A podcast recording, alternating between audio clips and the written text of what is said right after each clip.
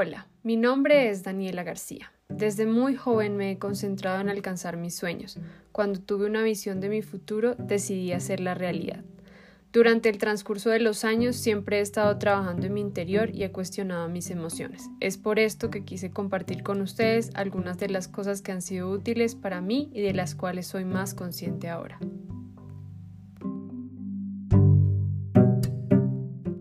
Bienvenidos a un capítulo más del Dolor a la Paz. Eh, qué alegría que nos sigan acompañando. Eh, el día de hoy estoy súper, súper feliz eh, de presentar a una amiga a la cual admiro demasiado.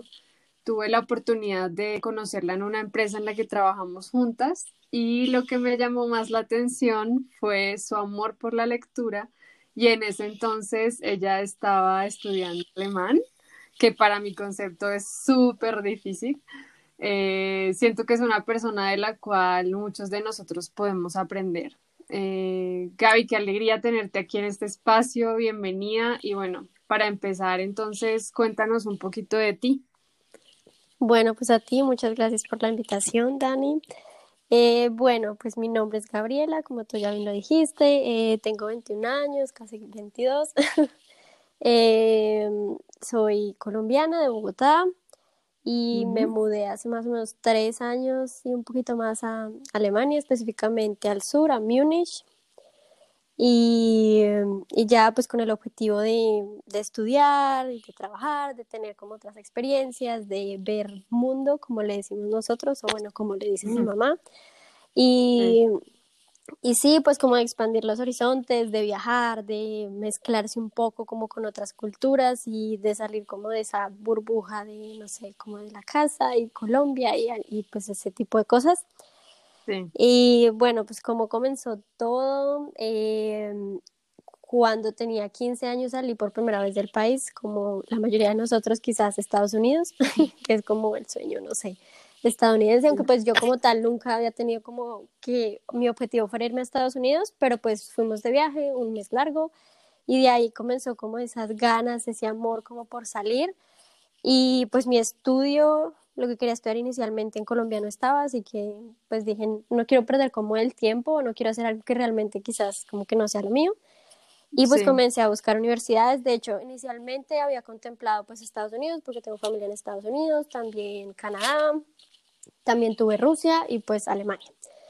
Y pues me quedé con Alemania porque la verdad pues no me veo viviendo en Estados Unidos, me parece que es un país muy chévere como para viajar y pues hasta ahí, cada quien con sus conceptos y sus opiniones, pero pues a mí personalmente para vivir no. Canadá como que me parece un país muy bueno, con muchas oportunidades, pero siento que me faltaba esa conexión. Rusia me quedó como sonando, pero el idioma y como que el clima, porque obviamente en Rusia hace mucho más frío y yo amo el frío, pero una cosa es como el frío de Bogotá y otra cosa es el frío de Europa. No, o sea, acá es otro nivel. Y pues a la final, igual Alemania siempre me ha interesado mucho, como pues tú bien también lo dijiste, leo mucho, entonces por la cultura, como el tema de la historia, o sea, para mí Alemania es como uno de esos países modelo teniendo en cuenta todo lo que ha pasado en tan poco tiempo, es un país que se ha sabido cómo levantar y hacer muchas cosas que es un ejemplo para mí, sí, quizás no ha hecho todo perfecto, no ha hecho todo bien, pero pues al día de hoy es un muy buen país. Entonces, bueno, así comenzó como toda la idea a lo largo de los años, pero obviamente nada, pues no es fácil, ¿no? No es fácil como pues empezar es como lo más sencillo, ya como empezarte a hacer una idea, pero obviamente los sueños cuestan, cuestan tiempo, cuestan sacrificios, dedicación, bueno, muchas cosas, también cuestan dinero, por supuesto. Y pues... El Gaby, una pregunta. Dímelo. Eh, ¿Tú a qué edad te mudaste a Alemania? Yo tenía 18. Sí, sí, es que para mí eso fue impactante Sí, porque, cuando nosotras nos conocimos, yo acababa de cumplir los 18, o sea, literalmente cuando me entregaron contrato, yo ni siquiera tenía mi cédula, yo todavía tenía la contraseña. Sí, yo me acuerdo porque a mí me impactó mucho lo madura que eres. Eh, o sea, cuando hablábamos contigo, las pocas veces que cruzamos palabras, me parecías una niña muy madura para la edad. Entonces, y con, con unos sueños quizás creo que unos sueños muy altos, si me voy a entender, tú aspirabas en grande desde, los 18. muchas personas, pienso yo, eh, ah, o bueno, y me incluyo, me siento, me sentía perdida esa edad todavía de lo que quería hacer, de dónde iba a estar, qué iba a hacer de mi vida, si me va a entender, como que uno todavía no tenía muy claro todo eso, pero tú te fuiste por lo alto. Eso es lo que más me, me ha impactado y pues yo me imagino que también pues ha sido un proceso muy duro, ¿no? Sí, claro, pues es que en el momento en el que tú decides como, yo lo digo así como, no sé, como salirte del camino, como salirte de, de lo que está establecido, como que ahí todo comienza como a cambiar, o sea, no está mal, o sea, yo no digo que está mal que salgas del colegio y de una vez entras a la universidad, no está mal, o sea, pienso que el éxito y lo que queremos hacer en la vida y la felicidad es una definición totalmente diferente, o sea, a ti nadie te tiene que decir, mira, esto te va a hacer feliz o esto te va a dar éxito, no, o sea, para ti el éxito y la felicidad puede ser una cosa y para otra persona otra, pero pues sí, es como, te lo pongo ahora sí, la mayoría de mis como compañeras y compañeros del colegio ya se están graduando o se van a graduar como este año. Incluso si yo me hubiera quedado en Colombia y hubiera hecho como, sí, colegio, universidad de una vez, me estaría graduando, me hubiera graduado este año o me, me hubiera graduado incluso el año pasado. Entonces, digamos que pues a veces sí uno no se compara y uno no debería hacerlo, pero pues a veces es como inevitable y a veces uno se dice, hmm, ¿qué hubiera pasado? Sí, pero yo digo como primero nunca lo vas a saber y segundo yo siento que cuando uno toma una decisión no debe tomar una decisión con todos los riesgos, ¿sí? Puede que te vaya muy bien, como puede que no, pero no pasa nada, o sea, yo siempre pienso que uno de todo lo que le pasa en la vida aprende algo, ¿sí? O sea, como que nada en la vida te pasa como porque sí, obviamente hay situaciones duras, pero como que cada cosa te deja un aprendizaje, siento yo, y pues ya depende de la perspectiva de cada uno. Total. Pero sí, claro, en el momento en el que tú dices como, no, espera, stop, o sea, como que yo no quiero entrar de una vez a la universidad, ya comienzas como, como que ya comienzas a no encajar en la vida de los demás de una u otra forma también, porque todo el mundo está como, no, yo entré a la universidad, imagínate que conocí esto, y el primer semestre, el segundo semestre, yo estaba en un rollo y en una vida totalmente diferente, ¿sí? Porque yo salí y hice los cursos de alemán, estuve seis meses hasta B1, y luego pues no, no he entrado a trabajar todavía porque pues tenía 16 y pues en Colombia tú sabes que pues trabajar siendo menor de edad es un rollo, o sea, tienes que sacar muchos papeles y a la final es mejor esperar que tengas 18. Y entonces pues sí, después conseguí un trabajo y luego pues ya como tenía el trabajo que donde nos conocimos y ahí la verdad pues para mí fue esperar trámites de papeles y la visa, o sea, yo no contaba con irme tan rápido porque yo había tenido la cita en la embajada de cuenta como un viernes o un jueves y el lunes ya me llegó un correo, venga por su pasaporte y yo, uy, o sea, ya, o sea, esto empezó. sí, fue súper rápido y, como que, no sé, es muy extraño porque cuando uno se visualiza como un sueño, o para mí un sueño tiene como varias facetas, ¿sí? No es solo como la meta, sino también disfrutar, llegar hasta el momento, ¿no? O sea, como que disfrutar el camino. Pero en el hay, puntos en los que como que tú no, es que no sé cómo decirlo en español, como que no realizas, como que no te das cuenta que está pasando y cuando me entregaron la visa, yo como, sí, o sea, era como una situación obviamente mm, de felicidad, pero también es como muy extraño, no sé, yo no sé cómo explicarlo, yo siento que cada persona lo vive diferente, porque era como listo, ya está la visa, entonces los tiquetes, no sé qué, y, y, qué bueno, entonces que compramos los tiquetes como en una semana, creo que me iba, y todo fue súper rápido, súper loco. Y entonces llega ahora como la sensación contraria, o sea, como que antes tenías esa ansiedad de, pues sí, de que te quieres ir y todo el tema, y luego como, uy, madre, me voy, y, no sé, me tengo... sí, exacto, como que me tengo que despedir y esto y lo otro, entonces como que son como dos choques, y, y es duro, o sea, como pasar, porque no, no es que uno nunca piense que no vaya a llegar el día, pero como que todo llega muy rápido y es como, uy, no, esto va. No puedes creer que está pasando. Sí, exacto. No, y cuando vas al aeropuerto, o sea, como que es, es la sensación más extraña que yo he tenido porque es como mucha felicidad, es, mucha euforia, pero a la vez te sientes como... No, o sea, como, no sé, como despierta de tu familia y como ver el aeropuerto, el país, es como me voy a... Incluso cuando yo estaba, yo todavía no, o sea, estaba yo había pasado como la primera donde te revisan como los papeles y eso y luego pues ya toca hacer como cuando pasas al avión como abordar y yo miraba mi tiquete, o sea, yo ya había pasado y ya iba a entrar al avión y yo decía, Dios mío, estoy loca, o sea, yo qué hago aquí. ¿Qué estoy haciendo? Sí, o sea, te lo juro que yo en un momento dije, no, yo no puedo, no, yo me devuelvo, no, yo no. Incluso sentada en el avión, mi, mi, mamá creo que me escribió, mi papá como, ay, ya estás bien, avísanos si ya estás sentada en el avión, no sé qué, les mandé una foto Y yo decía por dentro, no, yo me tengo que bajar de este avión, ¿yo qué estoy haciendo aquí? O sea, estoy loca. Pero nada, o sea, dije, no, no, o sea, ya se tomó una decisión, nos vamos. En el peor de los casos, pues no se igual. Sí, o sea, como que tampoco. Sí, claro. Porque siento que esa es como la otra, ¿no? La gente a veces siente como que entonces yo me fui al exterior y entonces tengo que mostrar que todo es perfecto y que todo me salió bien y me tengo que acoplar. No, o sea, si no te gusta, pues no te gusta y te vuelves, ya está, o sea, no pasa nada. Total.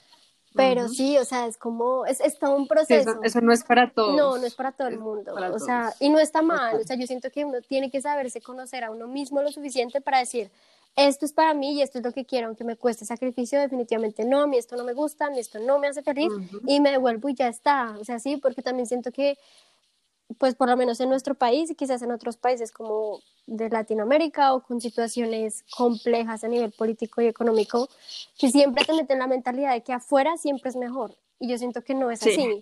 O sea, primero depende mucho el país y segundo depende de ti, porque el hecho de que estés en, afuera, en un país que tenga una mejor economía o lo que sea, no significa que tú te tengas que sentir bien, simplemente no te gusta, no te adaptaste por el clima, por el idioma, por la gente y no pasa nada. O sea, si no te hace feliz, no te hace feliz y ya está. Entonces, sí, aparte que, pues no sé, yo en lo personal siento que no, no se puede dejar pintar como pajaritos en el aire y creer que, ay, no, es que es Europa, entonces allá todo es bonito. No, acá también hay problemas, acá también hay protestas, acá también, o sea, acá también el sistema de salud a veces es una mierda, o cosas así, o muchas cosas no funcionan, o el transporte se retrasa, o sea, problemas hay en todo, todo lado. Entonces, sí, sí, sí, sí. sí. Ok, genial.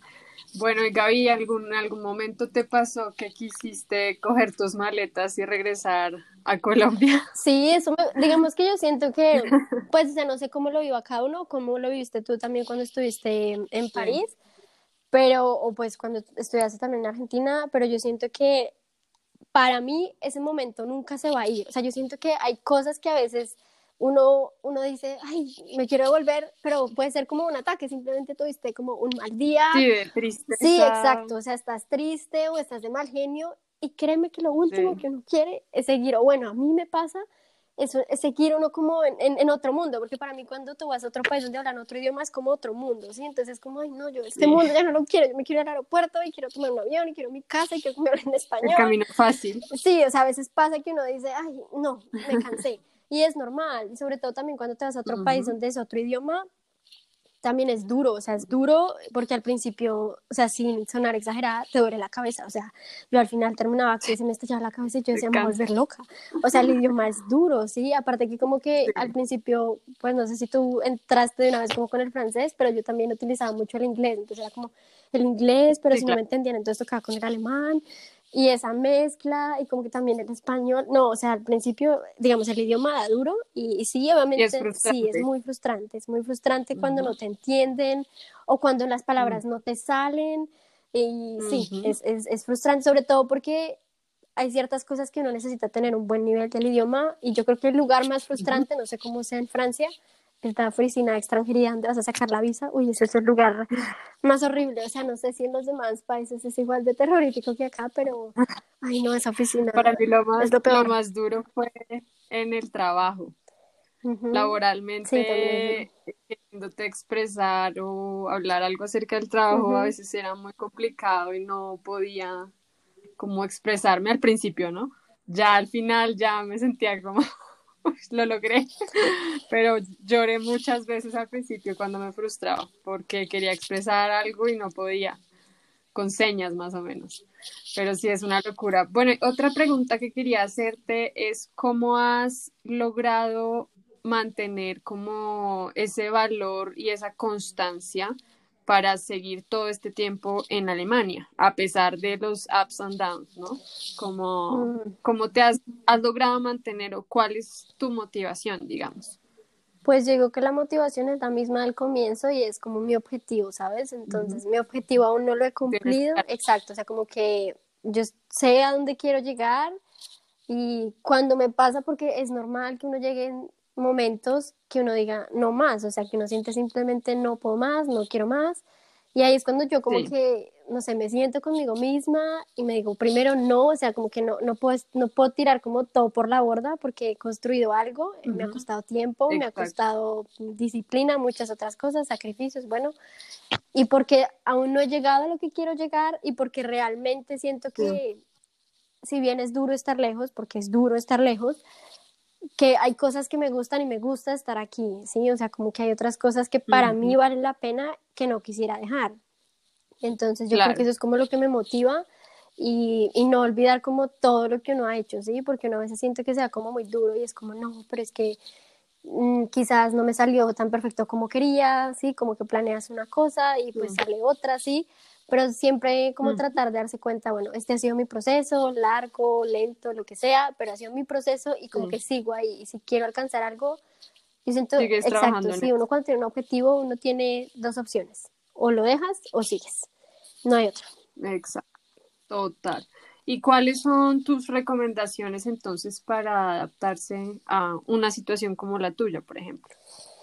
Pues yo siento que lo primero es como aprenderse a escuchar a uno mismo, o sea, como saber que uno en este proceso de adaptación conoce también a muchos extranjeros de su mismo país o de otros países y uno se tiende a comparar todo el tiempo. Entonces, que este ya es que este aprendió el idioma más rápido, es que este se adaptó más rápido. Entonces, yo lo que primero aconsejo es normal compararse, a todos nos pasa, pero no hacerlo, ¿sí? O sea, como aprender que el proceso de uno es diferente a cualquier otro proceso, aprender a entender cómo funciona uno en cada aspecto porque hay personas que se les facilita más el idioma y consiguieron quizás un trabajo más rápido o el estudio, bueno, lo que sea, y no frustrarse, o sea, como entender mi proceso es diferente y, y así funciona y no pasa nada. Si presenté el examen, no sé, el DB2 para la universidad y no lo pasé, no pasa nada, como siempre estar como teniendo mucha paciencia, entendimiento de uno mismo y no agobiarse, ¿sí? Al principio es duro porque son como muchas cosas, entonces que buscar el apartamento, que el idioma, que el estudio, que los papeles, que amigos, que esto, que lo otro, pero tratar de encontrar como, primero no compararse, tenerse mucha paciencia y como un balance, ¿sabes? Porque tampoco se te puede volver la vida como un agobio porque no vas a hacer nada. Entonces, pues sí, son como mis recomendaciones. Al principio es, es duro, eh, sí, como no desistir los primeros meses. Yo creo que los primeros meses son como los meses más duros, o sea, son como los meses de prueba. La prueba de fuego. Sí, exacto. Hay personas que les dura semanas, o sea, como tres semanas, un mes, dos meses. Hay personas que les dura más. Y eso puede volver a pasar. O sea, yo siento que uno nunca está exento de que vuelvan esos meses de prueba. Porque pasa, ¿sí? Digamos, ahorita con esta situación del coronavirus es duro, es duro estar lejos, que la familia, que esto, que lo otro, si hay complicaciones en el trabajo, o sea, sí, como, como todo en la vida, pero es cuestión de qué tan bien uno se logre como adaptar a la situación y de ver como el mejor lado. Obviamente hay cosas que sí, no sé, te sacan el mal genio, porque pues sí, no son las que esperabas, pero pues uno tiene que aprender como a calmarse, tener paciencia y, tratar de tener como una idea. Yo siento que lo que más ayuda es como, bueno, si yo quería hacer el plan A y si no funcionó, pues cuál es como mi otra opción, ¿sí? O sea, cómo podría llegar yo a mi meta, quizás no como quería, pero exacto, sí, siempre ver como las opciones. Y también, pues siento que uno se tiene que, como te dije al principio, escucharse a uno mismo. Si realmente tú sientes que tú no eres feliz y que no tienes nada que hacer aquí, no, no esperes a tomar el próximo avión, o sea, no te obligues a que te guste algo porque si no te gusta, no te gusta, ¿sí? Porque yo conozco gente así que es como, no, pero es que no me quiere devolver, porque es que qué van a pensar, y es que mi familia, es que no sé qué, y es como, no, o sea, tú no tienes por qué escuchar a los demás, si a ti realmente no te hace feliz, que no importa lo que digan los demás, ay, es que se devolvió, es, tu decisión. es tu vida, ¿sí? O sea, como que, no sé, toma las riendas de tu vida y decide por ti, por lo que realmente pues te hace feliz, porque uno puede llegar a un lado y decir, uy, yo pensé que era así y así, pero resulta que no, que es todo lo contrario, entonces pues, y no está mal. Sí, total, total, total.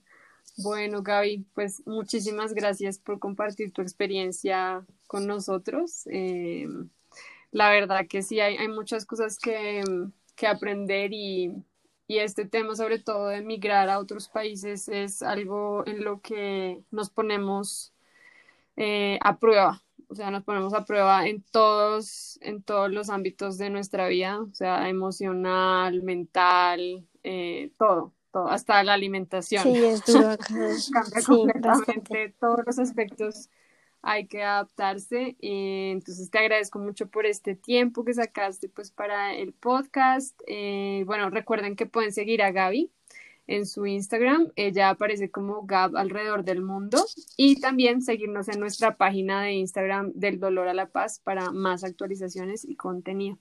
Entonces, un abrazo enorme, Gaby. Muchas gracias por tu tiempo. A ti, Dani, muchas gracias. Un abrazo. Bueno, hasta la próxima entonces.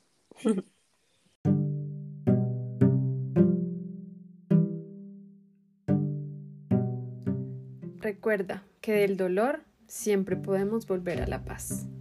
Hasta la próxima vez.